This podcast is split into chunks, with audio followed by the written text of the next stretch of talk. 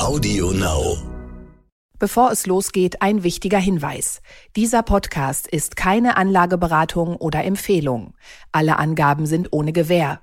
Diese stellen keinen Ersatz für eine professionelle und individuelle Beratung dar.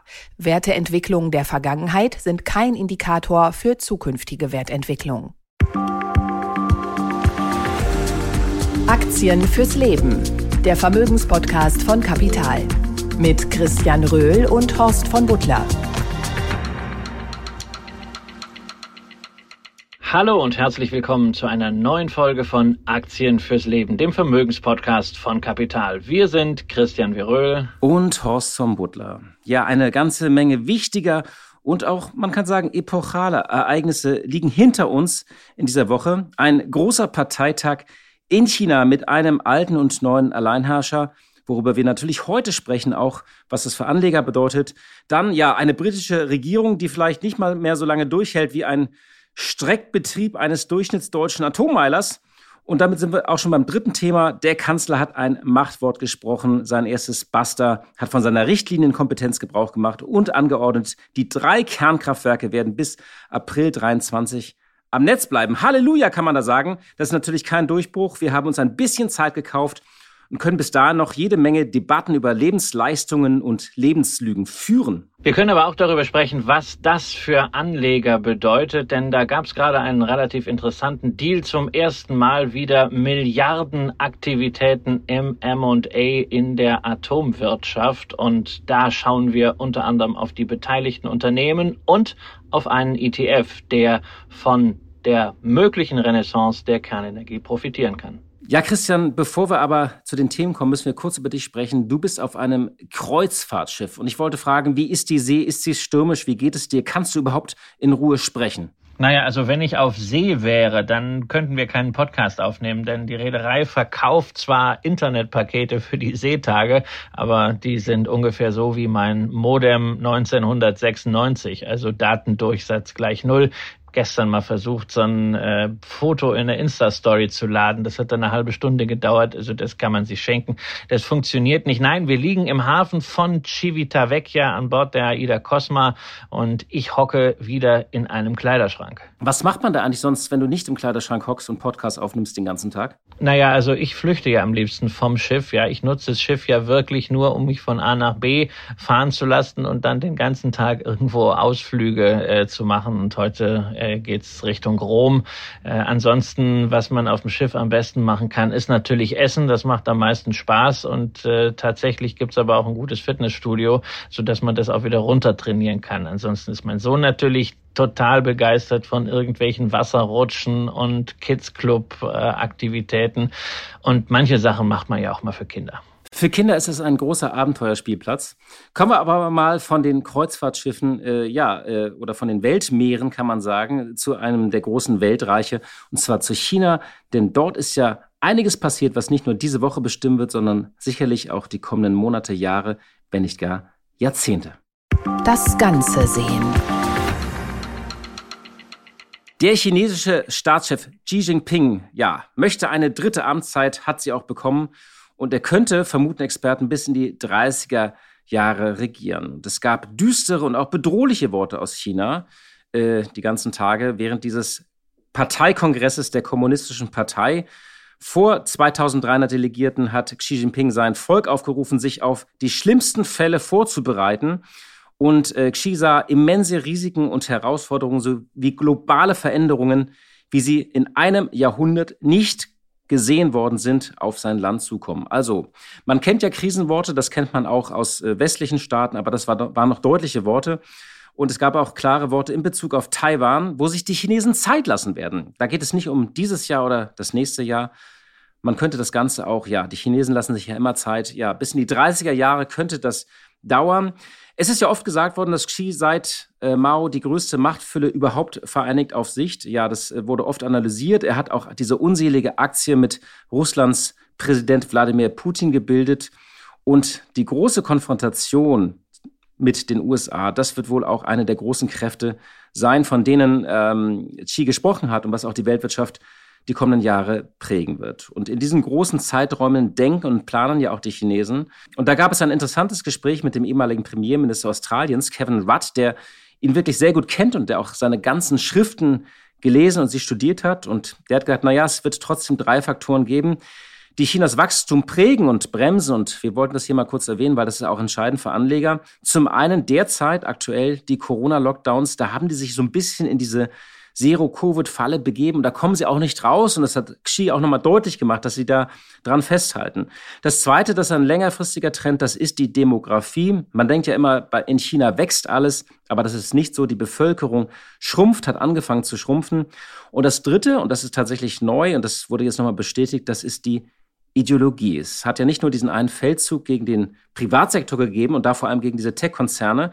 Das Ganze war nicht eine Welle wie so eine Antikorruptionskampagne, die es ja in China immer wieder einmal gibt, sondern der Rudd hat die Schriften von Xi studiert und hat gesagt, nein, das sei wirklich eine tiefe marxistische Ideologie, die in ihm verankert ist. Und ja, nach dieser Ideologie würde er das Land nun gestalten. Und da muss man sich einfach als Anleger darauf einstellen, dass das eben keine Laune äh, äh ist, sozusagen, oder eine Welle oder eine Mode, sondern das ist ein strategischer Feldzug gegen die Privatwirtschaft und das wird auch künftig dieses Land und damit auch die Wirtschaft und die Weltwirtschaft prägen. Ja, es geht einfach nicht mehr um Wachstum und Wohlstand, sondern um Ideologie, Nationalismus und das Primat der Politik, einschließlich Überwachung, Zensur und Eingriff in die Privatwirtschaft, wie wir sie ja eben nicht nur in der Hightech-Industrie gesehen haben. Ja, also vielleicht auch nochmal ein Zitat ähm, aus ähm, dem, was die FAZ übersetzt hatte in der Rede von äh, Xi. Nationale Sicherheit ist die Basis für das nationale Wiedererwachen der der chinesischen Nation. Also diese Betonung des Nationalen, 17 Mal allein der Begriff nationale Sicherheit hat die FAZ äh, zitiert. Und äh, dann auch solche Sätze wie die Online-Umwelt hat sich grundlegend verbessert und es hat eine fundamentale Transformation der ideologischen Sphäre stattgefunden. Da merkt man einfach ganz deutlich, da ist die Privatwirtschaft in den letzten Jahren, nachdem man sie kräftig von der Leine gelassen hatte, den Kommunisten zu mächtig geworden.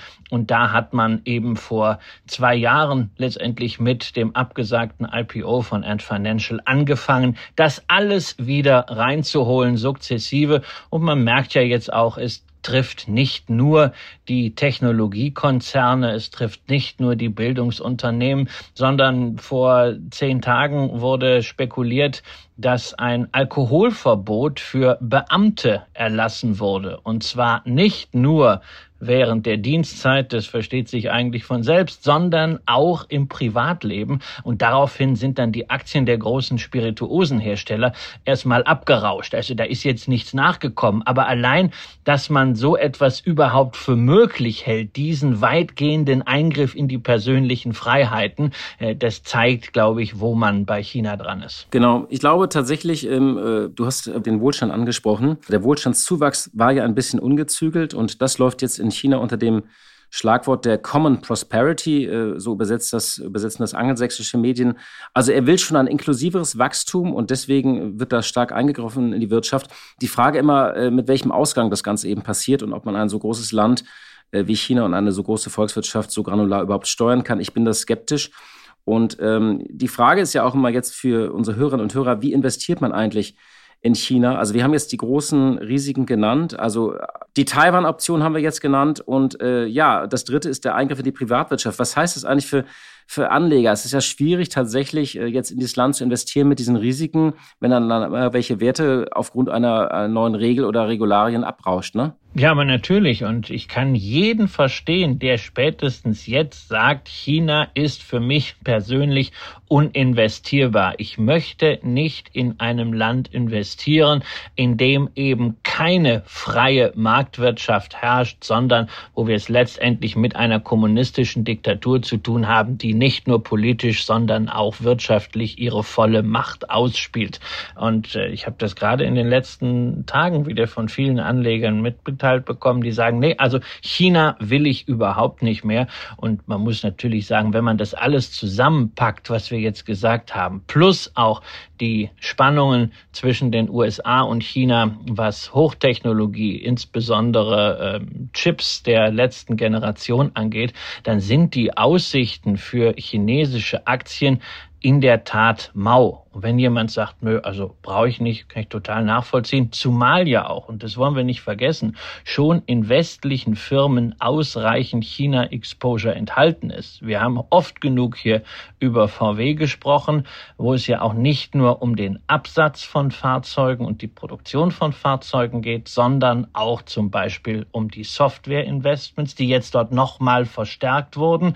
Siemens hängt ebenfalls sehr stark an China. Consumer Brands, wir haben letzte letzte Woche über das China-Problem der Sportartikelhersteller gesprochen, auch die Luxusartikler, dazu die Halbleiterfirmen bis hin zu Apple. Also man hängt mit sehr, sehr vielen klassischen Investments in den etablierten Ländern sowieso an China. Und wenn man dann sagt, nö, also ich muss nicht unbedingt noch zusätzlich in China investieren, kann ich es voll verstehen. Heißt natürlich, dass man dann auch konsequent sein muss, auch als ETF-Investor. Sehr beliebt ja diese 70-30-Strategie, 70 Prozent MSCI World, also etablierte Länder und 30 Prozent Emerging Markets. Da haben wir halt zu einem Drittel China drin. Das heißt, wer 70-30 umsetzt, der hat durchgerechnet 10 Prozent China-Anteil. Und wenn er kein China will, muss er da entsprechend nachjustieren. Vielleicht nochmal auf einen, ähm, einen Teil, was du gerade gesprochen hast, möchte ich auf einen Teilaspekt nochmal eingehen. Und das ist tatsächlich ähm, die, der, der Streit um, um Chips. Da gab es ja jetzt dieser Tage etwas äh, interessant parallel eigentlich zu diesem Kongress in China. Und zwar in den USA wurde eine die neue Industriepolitik äh, der USA so ein bisschen Gestalt angenommen. Das lief so, die FAZ hat von dem Chip-Beben gesprochen. Die USA drohen tatsächlich mit jetzt China in bislang äh, in einer neuen Dimension von Hochtechnologie abzuschneiden. Und äh, sie haben starke Beschränkungen des Exports von so hochsensibler Halbleitertechnologie verhängt. Und ähm, sie sind sehr breit gefasst das erste Mal. Äh, und das hat tatsächlich dazu geführt, dass auch die einige Kurse von, von, von chinesischen Herstellern einge gebrochen sind. Und wenn man sich das genau anschaut, ähm, ist das kurzfristig, ähm, ist das schon eine deutliche Verschärfung. Ähm, der Jake Sullivan, der nationale Sicherheitsberater von Joe Biden, der hat eine Grundsatzrede gehalten und hat gesagt, die USA sind entschlossen, in diesen Wettbewerb mit äh, China zu treten und ihn auch zu gewinnen und auch China zu stoppen. Und ähm, ja, äh, ich glaube, diese neue Industriepolitik der USA sollte man im Blick haben. Es gibt ein Ereignis, auf das man achten sollte. Ähm, es gibt ja den G20-Gipfel in Bali und da ist jetzt die große Hoffnung, dass Joe Biden und Xi Jinping sich dort, ja, die werden dort zusammentreffen, aber dass sie sich auch zusammensetzen und dort zumindest auf einigen Feldern eine gewisse Kooperation vereinbaren. Und ich glaube, das ist ein wichtiges Ereignis, was wir hier auch im Blick haben werden. Ja, und es wird natürlich wieder eine ganze Reihe Ausnahmeregelungen gelten äh, für das, was die Amerikaner jetzt beschlossen haben. Ja, also da wird der eine oder andere Konzern trotzdem Möglichkeiten haben, über Tochterfirmen oder über Zwischenlieferungen an andere Länder weiterhin China-Geschäfte zu tätigen.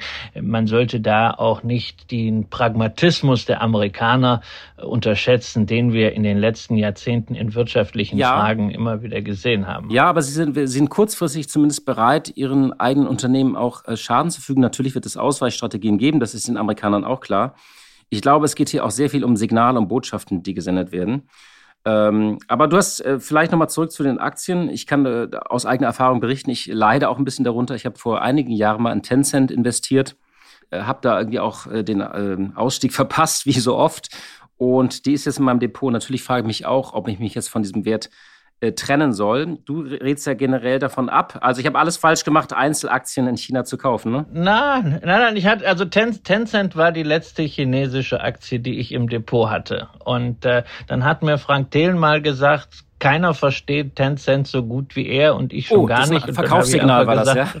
Ja, dann habe ich gedacht, okay, ich lasse das einfach sein und habe die dann irgendwann im Januar auch noch äh, gegeben und habe ein bisschen was in einem aktiv gemanagten Fonds aufgestockt. Also ich muss zugeben, ich persönlich lasse in China von Einzelaktien konsequent die Finger, äh, würde das auch Anlegern ans Herz legen, insbesondere aufgrund dieser Willkür, die wir gesehen haben gegenüber verschiedenen Branchen überraschen. Du weißt ja gar nicht, was kommt als nächstes. Und gerade bei Tencent erinnern wir uns, die haben ja schon mehrfach Spenden für dieses Common Prosperity Programm gemacht, was nichts anderes äh, sind als irgendwelche äh, verklausulierten äh, Strafzahlungen. Ähm, da werden Unternehmen sukzessive ausgehöhlt und da sehe ich gewaltige Risiken. Das heißt, wenn man trotz aller Bedenken sagen will, Mensch, äh, ja, China ist trotzdem interessant, dann auf jeden Fall breit streuen. Und breit streuen heißt bei China eben nicht nur irgendeinen Fonds kaufen, sondern auch darauf zu achten, welche Aktien man da drin hat. Denn es gibt im Wesentlichen zwei Kategorien von China-Aktien. Das eine sind die Festlandaktien, die also in Shenzhen oder ähm, Shanghai gehandelt werden, die sogenannten A&B-Shares.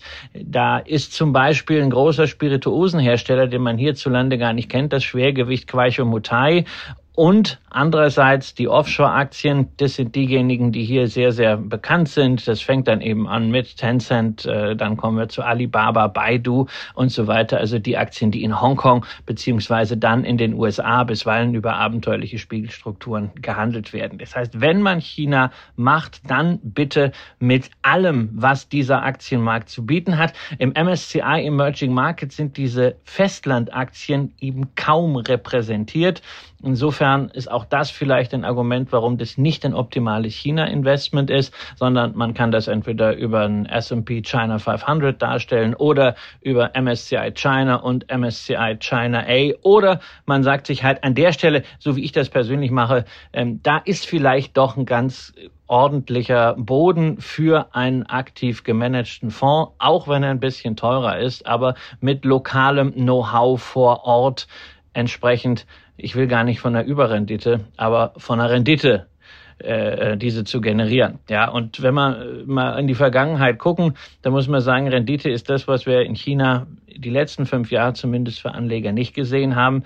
Wenn wir diesen Wettstreit USA-China mal auf die Börse übertragen, der S&P 500 in den letzten fünf Jahren immer noch bei plus 87 Prozent, der S&P 500 China, also die 500 größten chinesischen Unternehmen, bei plus vier Prozent. Beides jetzt verzerrt durch die Euro, weil es die ETF-Wertentwicklungen sind aber es zeigt schon den gewaltigen Abstand.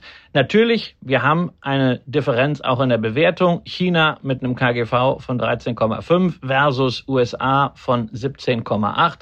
Ob diese fünf KGV-Punkte diese Risiken in China allesamt reflektieren. Das muss jeder für sich entscheiden. Und wenn man die Entscheidung nicht digital Ja oder Nein fällen will, dann fällt man sie eben über die Dosis. Man muss ja nicht gleich 20 oder 30 Prozent in China investieren. Fünf oder sechs tun es ja auch. Genau. Und wer dann auf aktive Fonds setzen möchte, da gibt es dann gute Rankings. Wir machen das ja einmal im Jahr mit Greif Capital zusammen, dass wir ähm, analysieren für alle Kategorien. Und da gibt es natürlich auch eine Kategorie von China da gibt es dann Produkte unter anderem äh, ja von der Allianz, aber auch äh, Fidelity oder Goldman Sachs sind da immer oben. Man muss einfach schauen, welches Fondsmanagement ist dort lange Jahre schon vor Ort und hat auch äh, sagen durch schwere Zeiten Rendite geliefert. Da würde ich mich dann immer gut informieren. Unter anderem unser Fondsranking bietet da glaube ich einen ersten Anknüpfungspunkt. Dicke Bretter. Kommen wir allerdings zur Hochrisikotechnologie, wie es immer so schön heißt in unserem Land, ja, zur Kernenergie. Da gab es eine große Entscheidung, wir haben ja lange mit uns gerungen. Jetzt steht fest, die drei Meiler, die noch am Netz sind, werden bis April weiterlaufen. Ich bin mal gespannt, ob da wirklich das letzte Wort gesprochen ist. Das hängt sicherlich auch ein bisschen von diesem Winter ab. Klar ist, es geht längst nicht mehr um Fakten, es geht um Emotionen, es geht um Erinnerungen von Menschen, die gegen die Atomkraft gekämpft haben. Und ähm, ja, ich finde ja, ähm, wir hühnern da ziemlich rum. Ähm, ich glaube, ein, eine robuste Antwort Deutschlands schon ab März in Bezug auf das Angebot, dass, die, dass wir einfach gesagt hätten, so ein bisschen whatever it takes in der Energieversorgung, dass wir gesagt hätten, wir werden alles tun, um das Angebot auszuweiten. Wir werden äh, ja unsere eigenen Gasvorkommen prüfen und erschließen. Wir werden die Atommeiler länger laufen lassen, vielleicht auch sogar sechs und äh, ja, stattdessen setzen wir nur ein bisschen auf die Kohlekraft. Man hört jetzt, sie wollen auch schwimmende Kraftwerke anmieten. Das kennt man ja sonst nur von Fail States, dass sie sich mal so ein schwimmendes Ölkraftwerk irgendwie dazuschalten müssen. Also ich finde, wir hühnern da ziemlich rum. Aber immerhin, es gab jetzt ein kleines Machtwort, ein kleines Buster. Und das ist für uns so der Anlass, mal ein bisschen auf diese Technologie zu schauen. Denn man muss auch sagen, äh, Deutschland ist ja ziemlich alleine in der Welt. Ich bin kein großer Freund der Kernkraft. Ich will das auch dem gar nicht das Wort reden. Aber für viele Länder ist es eine Brückentechnologie zum grünen Zeitalter, weil ähm, natürlich sind damit Risiken verbunden und auch der Atommüll, das müssen wir jetzt gar nicht aufmachen hier, das Fass. Aber in Bezug auf das CO2 hat natürlich die Kernkraft immense Vorteile, vor allem in Bezug auf Kohle, weil Deutschland wird die Lücke, die Grundlast ja wieder mit Kohle äh, stopfen. Ja, und andere Länder gehen andere Wege. Die äh, setzen nicht nur auf Atomkraft, die bauen sogar neue Atommeiler hinzu. Und ich glaube, so meine Vermutung ist, als Brückentechnologie äh, äh, für die Grundlast ist die Kernkraft unverzichtbar. Deutschland geht einen eigenen Weg. Aber kommen wir mal zu dem, was da passiert ist, Christian. Ja, es gibt nämlich endlich mal wieder Deals in der Atomwirtschaft äh, und zwar ganz besondere Deals, nämlich Brookfield Renewable Partners, eine Gesellschaft, die der eine oder andere von unseren Zuhörerinnen und Zuhörern sicherlich kennt, äh, weil man sie mal im Depot hatte. Äh, die kaufen gemeinsam mit dem kanadischen Uranproduzenten Cameco für 7,9 Milliarden Dollar den Kernkraftwerksausrüster Westinghouse Electric Company. Ja, Westinghouse, das ist die ehemalige äh, Atomenergiesparte von Toshiba. 2017 unter Gläubigerschutz Chapter 11, nachdem man bei zwei Kernkraftprojekten so richtig Geld verloren hatte, aber inzwischen wieder ganz gut konsolidiert. Und jetzt also eine Bewertung von 7,9 Milliarden Dollar. Und der Deal ist schon aus dreierlei Hinsicht sehr, sehr überraschend. Erstens mal das überhaupt überhaupt wieder M&A-Deals in der Atombranche stattfinden. Ja, die letzten Jahre war dieses ganze Geschäft ja aus ESG-Gründen quasi eingefroren. Atom ist ja so eines dieser Themen, was man häufig einfach ausschließt, um zu zeigen, hey, wir sind total grün, wir sind total gut, wir sind total nachhaltig. Dann zweitens, wer hier kauft, ist spannend. Brookfield Renewable Partners ist einer der ganz großen nordamerikanischen Investoren für erneuerbare Energien. Die haben bislang ausschließlich in Wind, Wasser und Solar investiert. Und das wirft die Frage jetzt auf, äh, hat Greta doch irgendwie recht? Ja, ist Kernenergie doch tatsächlich nachhaltig? Und ähm, wie reagieren eigentlich die Investoren von Brookfield darauf, die ja eigentlich ein ganz klar unstrittig grünes Geschäft gekauft hatten bislang? Und drittens, wie die Transaktion zustande kommt. Das ist auch noch spannend, denn der Verkäufer ist Brookfield Business Partners. Und nein, das ist kein Zufall, dass die genauso heißen am Anfang, sondern es ist tatsächlich eine Schwestergesellschaft. Beide hängen unter Brookfield Asset Management, dieser großen Vermögensverwaltung für alternative Assets. Und Brookfield Business Partners, die Schwester, die macht sich richtig frisch, denn wir reden hier eben nicht nur in absoluten Zahlen über knapp acht Milliarden Dollar, sondern Brookfield Business Partners macht damit einen Gewinn innerhalb von weniger als fünf Jahren von viereinhalb Milliarden Dollar. Das sind 60 Prozent IRR, ungefähr ein Versechsfacher bezogen auf das eingesetzte Kapital. Und das müffelt natürlich schon gewaltig, so ein bisschen nach linke Tasche, rechte Tasche und wirft auch da wieder die Frage auf, hätte Brookfield Business die Beteiligung extern überhaupt verwerten können oder ist man nach wie vor sehr, sehr vorsichtig, gerade im institutionellen Markt mit Investitionen in Kernenergie. Am Ende also die Frage Kernenergie immer noch Bebe oder jetzt ein attraktives Energiewende-Investment. Äh, Horst, du hast ja gerade ein Buch darüber geschrieben, über das grüne Wirtschaften. Wie kommt denn die Kernenergie da drin vor? Naja, also ich habe jetzt da kein spezielles Kapitel über die Kernenergie und äh, ich würde mal sagen, das ist die Frage, wie man Bäbe definiert. Ähm, natürlich war die Atomkraft aus der Perspektive so der 80er, 90er Jahre eine Technologie, bei der man zu Recht diskutieren konnte, was wir hier an ja, was wir hier an Atommüll äh, für unsere Nachfahren hinterlassen, da haben wir einfach ein, ein großes Problem. Man, man erinnert noch die großen Castor-Transporte, damit bin ich ja aufgewachsen. Äh, trotzdem war ich da immer ein bisschen unerschrockener. Ich glaube, die Perspektive hat sich stark verschoben. Wenn CO2 tatsächlich die Königszahl sein wird in Bezug auf das, wo wir sagen, wir steuern unsere Wirtschaft Richtung Klimaneutralität und da wird CO2 die Messlatte sein, muss man zu einer ganz neuen Bewertung kommen. Das ist einfach so. Das tun auch viele Länder, weil man braucht irgendwo eine Technologie, die die Grundlast liefert. Und bis man erneuerbare Energien genug aufgebaut hat, das wird einfach in den meisten Ländern 10, 20 Jahre dauern. Das gilt auch für Deutschland. Wir werden da keine, ähm, wir werden in keine Zeitmaschine steigen können. Wir werden nicht zaubern können, sondern das muss alles errichtet werden. Und ähm, ja, wir, das Gas äh, fließt nicht mehr aus Russland und ich mache mir so ein bisschen Sorgen. Ja, wir wollen natürlich bauen wir in Brunsbüttel da jetzt ein LNG-Terminal und äh, kaufen äh, mit Steuergeldern die ganzen Welt, äh, Weltmeere äh, von LNG leer, aber das ist ja keine Strategie. Wir müssen diese 500 Terawattstunden Gas, die uns fehlen, ersetzen, dauerhaft ersetzen. Und da hätte ich mir gewünscht, äh, wäre man ein bisschen pragmatischer gewesen. Ich glaube, sie ist ein notwendiger, kein guter, aber ein notwendiger Baustein bei diesem Umbau zur Klimaneutralität. Ja, in anderen Ländern ist man ja da schon viel weiter. Allerdings muss ich auch zugeben, nicht erst seit heute, sondern dieses Lied, dass die Atomenergie anderswo sich großer Zubauten erfreut, das kenne ich jetzt auch schon so seit über 15 Jahren. Ich erinnere mich so 2006 habe ich damals mit der Deutschen Bank ein Projekt gehabt, übrigens gemeinsam auch mit der Financial Times Deutschland, die dir ja auch bestens vertraut ist.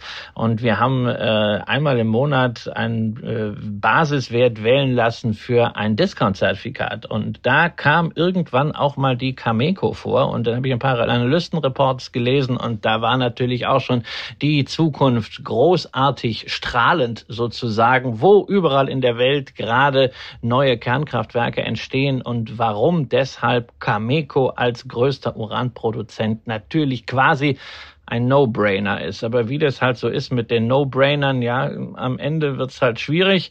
Äh, damit wirklich Rendite zu erzielen. Ja, zwischen 2000 und 2008 hat sich Cameco mehr als verzehnfacht im Kurs, aber seitdem ist es dann auch wieder abgerauscht von 60 auf äh, unter 10 kanadische Dollar und jetzt dann seit 2020, seit dem Corona-Tief, äh, wieder eine Verdreifachung von 10 auf 30 Kann-Dollar. Ähm, letztendlich ist das aber auch bei Cameco derselbe Verlauf, den wir bei jeder x-beliebigen einzigen halbwegs ordentlichen Rohstoffaktie gesehen haben in der Vergangenheit, nur eben ohne die üppigen Dividenden, wie man sie beispielsweise bei Rio Tinto bekommt. Und jetzt ist natürlich wieder sehr, sehr viel Fantasie drin, gerade in äh, Cameco. Nur da muss man wirklich sagen, ja, Fantasie mag da sein. Äh, die Zahlen geben halt jetzt nicht unbedingt Anlass ähm, zum Optimismus, warum die Aktie sich jetzt schnell verdoppeln oder verdreifachen muss.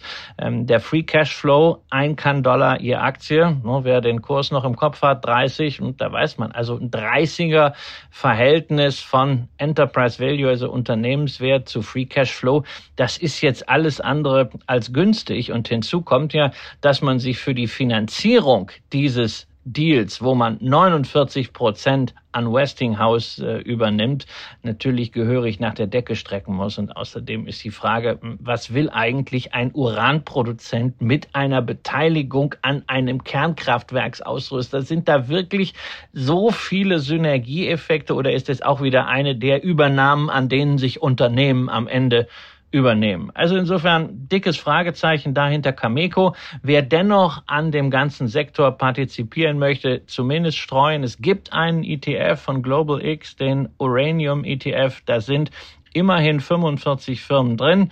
Natürlich, Cameco ist Schwergewicht, 60 Prozent in den Top 10 Firmen, aber man hat zumindest eine ganze Reihe von Minengesellschaften, Uranproduzenten dabei ist auch gerade in dem Sektor immer wichtig, weil schlechtes Management, schlechte Führung, schlechte Betriebswirtschaft dafür sorgen kann, dass du auch in einer funktionierenden, wachsenden Branche am Ende die falsche Aktie hast. Deswegen Streuung da wichtig.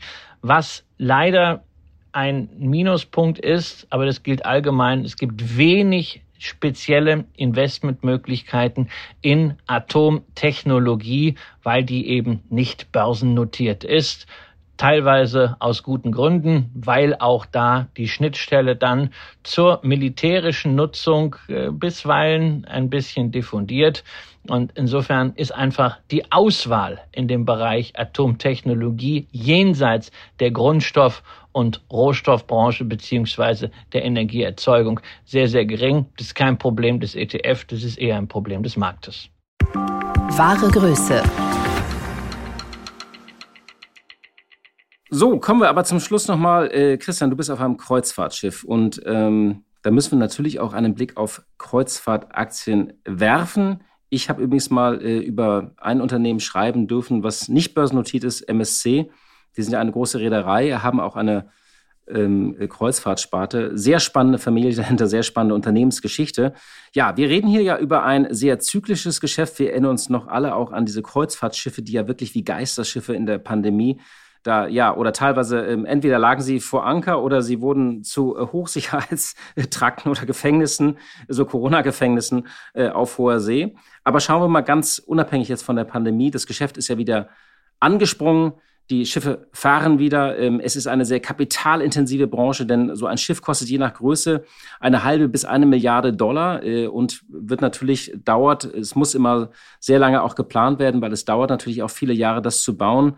Und natürlich hat auch die Kreuzfahrtbranche ein großes Problem in Bezug auf äh, äh ESG. Es gibt immer wieder die, diese Diskussionen, was dort alles ins Meer gelassen wird und in die Luft gepustet wird. Ähm, wenn man mal auf die Zahlen schaut, Christian, äh, die, die zwei, drei großen Player, vielleicht kannst du uns die einfach mal vorstellen.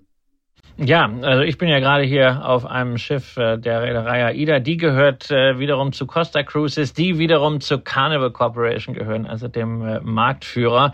Und Carnival liegt leider auch ganz vorne, was die Aktienentwicklung im negativen Bereich angeht. Die haben am meisten verloren. Über fünf Jahre reden wir hier über ein Minus von fast 90 Prozent, ähm, wobei die Kurse seit dem Corona-Crash so einen Buckel gemacht haben. Es ging erst mal nach dem Absturz im März 2020 ähm, dann wieder ein bisschen bergauf und dann düdelte es so langsam wieder runter. Und bei der Carnival Corporation haben wir jetzt tatsächlich die Situation, dass der Kurs so sogar unter den Corona-Tiefs ist. Das ist bei den beiden Wettbewerbern Royal Caribbean und Norwegian Cruise Line noch nicht ganz der Fall.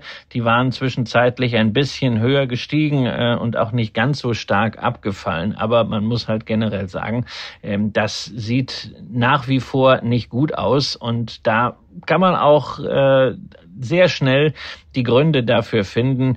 Der wesentliche äh, Grund ist natürlich die Verschuldung. Nur um das mal am Beispiel von äh, Carnival zu sagen, es ist traditionell Unternehmen wegen der Kapitalintensität hatten die immer ordentlich Schulden. Nur vor Corona waren es eben 10 Milliarden. Jetzt sind es 30,5 Milliarden Dollar Schulden die die vor sich herschieben. Also nur auch, dass man es mal in Relation sieht. Ne? 30,5 Milliarden Dollar Schulden in Relation zu neun Milliarden Marktkapitalisierung und zu einem äh, Umsatz, der in den letzten zwölf Monaten bei zehn Milliarden lag. Also normalerweise bilden wir ja immer so ein, so ein Verhältnis, äh, dass wir die Schulden mal äh, zum Gewinn äh, in, in Relation sehen. Ja, also hier haben wir momentan die Schulden selbst beim Umsatz, das ist das Dreifache.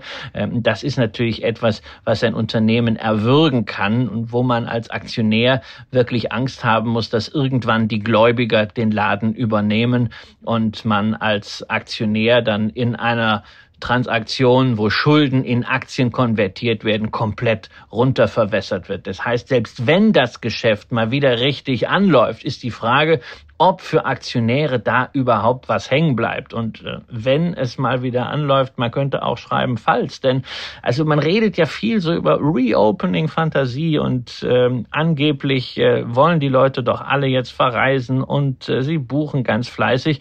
Aber wenn ich sehe, dass nach wie vor der Cashflow bei Carnival sowohl auf Quartalsbasis als auch in den letzten zwölf Monaten negativ ist. Der Free Cash Flow allein im Q4 wieder 882 Millionen im Negativen ist, dann frage ich mich also, wenn jetzt diese Reopening-Fantasie schon nicht reicht, damit die mal richtig Gewinn machen und mal irgendwie gegen die Schulden anarbeiten können, wie soll das Ganze dann erst werden, wenn die Wirtschaft stockt und die Leute nicht mehr in dem Umfang wie jetzt reisen wollen? Das kann ja gut passieren, übrigens, äh, angesichts der Aussichten, äh, die wir äh, 2023 haben. Das heißt, äh, ich verstehe, du, äh, du würdest weniger die Aktie kaufen und musst dann aber stattdessen lieber ein Internetpaket, ein teures, an Bord eines Kreuzfahrtschiffes kaufen. Ja, also wenn, wenn man Kreuzfahrten machen möchte, dann äh, sollte man sich natürlich ein paar Aktien kaufen, denn es gibt tatsächlich äh, zumindest bei Carnival Bordguthaben. Ja, wenn du also irgendwie 100 Aktien hast, gibt's äh, für eine Einwochenreise äh, 75 Euro Bordguthaben, die man dann hier äh, verfressen oder versaufen kann, um das mal flapsig auszudrücken. Ähm, das ist dann so ein, so ein kleines äh, steuerfreies Goodie, ähm, was, was man kriegt. Einen anderen Grund ähm, sehe ich nicht, diese Aktien zu kaufen, sondern ganz im Gegenteil, ich sehe da erhebliche Risiken äh, immer noch drin, dass man als Aktionär von der Fantasie nicht profitiert, dass das Geschäft an sich zurückgeht und dass wir eben noch viel mehr Investitionen in der Zukunft sehen, die Kreuzfahrtgesellschaften tätigen müssen, um ihre Schiffe ESG-freundlich hinzukriegen. Da reden wir über Antriebe, so wie hier äh, mit, äh, mit LNG als Alternative zum Schweröl, aber das heißt entweder eine sehr, sehr teure Umrüstung oder man muss neue Schiffe bauen. Das alles kostet Geld, Geld, Geld, muss man meiner Ansicht nach als Aktionär besser für Urlaub oder für andere Aktien ausgeben können. Liebe Hörerinnen und liebe Hörer, das war's für diese Woche. Ähm, und danke für Ihre Zeit und für Ihre Treue. Und danke, Christian, dass du wirklich aus diesem sehr, von diesem sehr außergewöhnlichen äh, Ort trotzdem eine Aufnahme gemacht hast. Ähm, ich hoffe, es dauert jetzt nicht irgendwie drei Tage, bis du die Datei, deine Audiodatei geschickt hast von Bord. Das Internet ist da ja nicht besonders schnell. Na, ich fahre, ich fahre gleich nach Italien rein, also äh, nach Rom, und äh, da wird das LTE äh, von TIM oder zur Not das WLAN von Starbucks schon dafür sorgen, äh, dass dass ich die Datei durchkriege. Gut, wir danken erstmal für Ihre Zeit und wir hören uns hoffentlich am kommenden Mittwoch wieder. Machen Sie es gut. Aktien fürs Leben. Der Vermögenspodcast von Kapital. Mit Christian Röhl und Horst von Butler.